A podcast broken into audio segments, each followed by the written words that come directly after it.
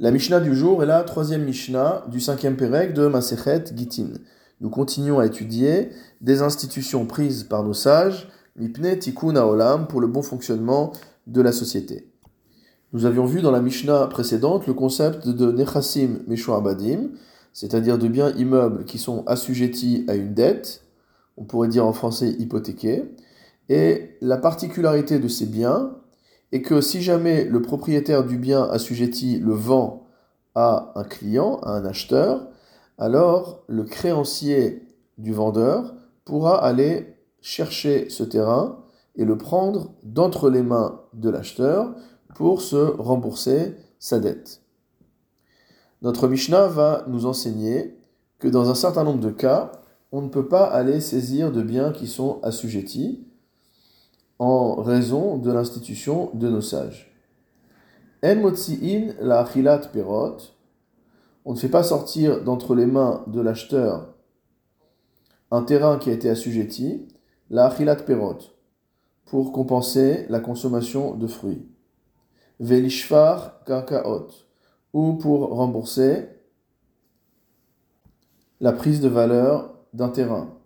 Velimzon aisha, ni pour payer la pension alimentaire d'une femme, Vehabanot, et de ses filles, Minechassim et Shoabadim, donc tout ça on ne peut pas le payer, on ne peut pas aller chercher de terrain assujetti pour payer tout cela, Mipne Tikkun Olam, en raison de l'institution de nos sages qui vise à protéger le bon fonctionnement euh, de la société. Le Parthénora va expliquer chacun des cas, commençons par le premier lorsqu'on parle de euh, rembourser le paiement, euh, rembourser la consommation des fruits. De quels fruits s'agit-il? Hagozel, Sadeh ou Mechara et Acher. Prenons le cas d'une personne qui a volé un champ, c'est-à-dire il s'est arrogé la propriété d'un champ, ou Mechara et Acher, et non seulement il a volé le champ, mais il l'a vendu en plus à une tierce partie. Uzraas, cette personne qui a acheté le champ, a ensemencé le champ, Utsmacha, le champ a bourgeonné, Veasa Perot, le champ a donné des fruits, ou banixal, et à ce moment-là vient celui à qui on a volé le champ, ugva'a, et il reprend possession de son champ, imperotea minalakoar, avec les fruits que maintenant ce champ porte, donc il reprend tout cela de l'acheteur. Comment va-t-il compenser l'acheteur? Eno la ki im Le propriétaire initial du champ ne devra rembourser à l'acheteur que le montant de ses dépenses, ce qu'il a dépensé pour ensemencer, etc. Et par contre, en ce qui concerne les fruits, l'acheteur va se retourner contre celui qui a vendu, qui était le voleur, Vegove deme akarka, abadim.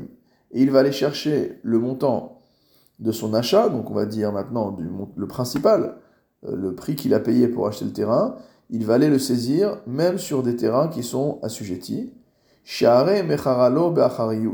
parce qu'il lui a vendu en prenant une responsabilité dessus. et il lui a rédigé un acte de vente. hi milva bishtar, et c'est considéré en fait comme un prêt sur, avec un acte, avec une reconnaissance de dette. Veeta perot, maintenant comment il va se rembourser le, prix des fruits? Minechasim benechorim velo Ce que vient nous dire la Mishnah, c'est que celui qui a acheté le terrain, qui en fait était un terrain volé, va pouvoir se faire rembourser le montant de la vente sur des terrains même assujettis appartenant au vendeur, mais en revanche, pour ce qui est des fruits, il ne pourra se faire rembourser que sur des biens qui ne sont pas assujettis.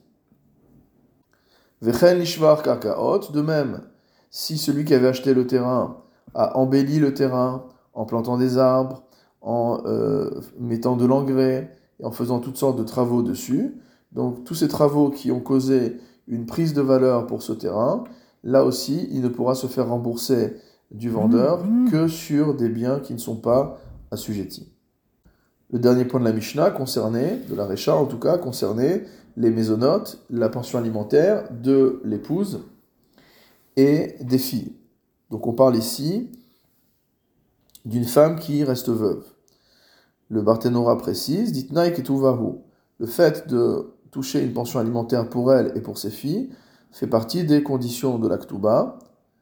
la condition se formule de la sorte Ve'at beveti. Donc tu pourras, après mon décès, rester habité dans ma maison, écrit le mari, et vivre, te nourrir de mes biens.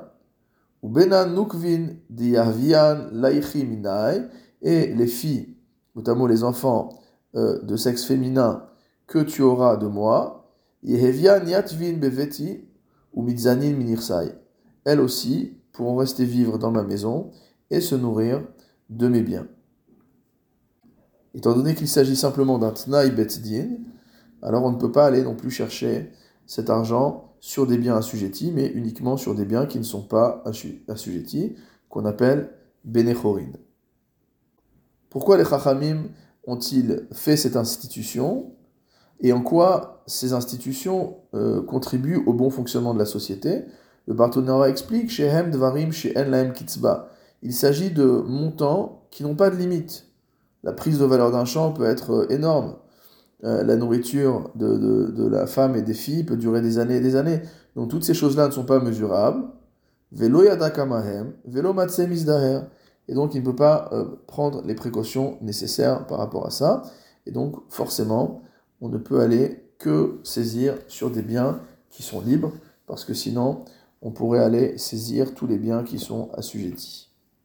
Dernier enseignement de la Mishnah, Ve'amotse Metsia, celui qui trouve un objet qui a été perdu, Loishava n'aura pas besoin de jurer, Mipne Tikkun Olam également pour que la société puisse fonctionner harmonieusement. Qu'est-ce qu'explique le Barthénora? Celui qui a trouvé un objet perdu et qui l'a ramené à son propriétaire, et maintenant le propriétaire prétend qu'il n'a pas reçu cet objet en retour. Normalement, on devrait faire jurer celui qui a rapporté l'objet, pour qu'ils disent qu'effectivement, il l'a rendu. Mais les Chachamim ont institué qu'on n'imposerait pas de serment dans ce cas-là, parce que si tu lui dis de jurer, alors, Adam. Plus personne ne va vouloir rapporter d'objet qui a été perdu, parce que le fait de prêter serment est quelque chose d'extrêmement grave, et donc les gens ne voudront même pas rentrer dans une telle histoire.